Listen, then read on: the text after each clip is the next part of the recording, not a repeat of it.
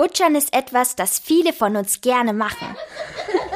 Und noch dazu ist es das plattdeutsche Wort des Jahres 2021. Es bedeutet einfach rausgehen und mal was unternehmen.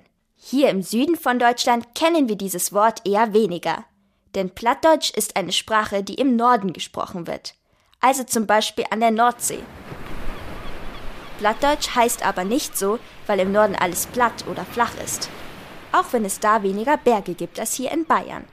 Plattdeutsch heißt so, weil es sehr leicht zu verstehen sein soll. Volker Holm setzt sich viel für die Erhaltung und Pflege der plattdeutschen Sprache ein.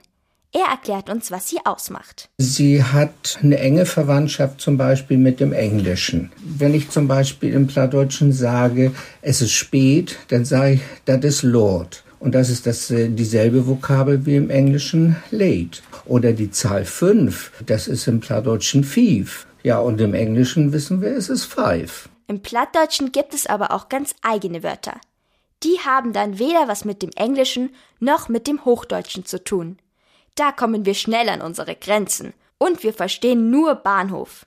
Das ein oder andere plattdeutsche Wort klingt sogar etwas witzig. Volker Holm verrät uns ein paar.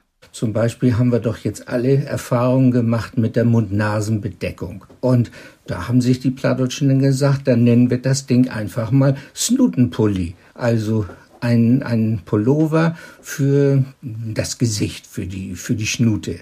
Ein anderer lustiger Ausdruck im Plattdeutschen ist Ackerschnacker. Das ist Plattdeutsch für Handy.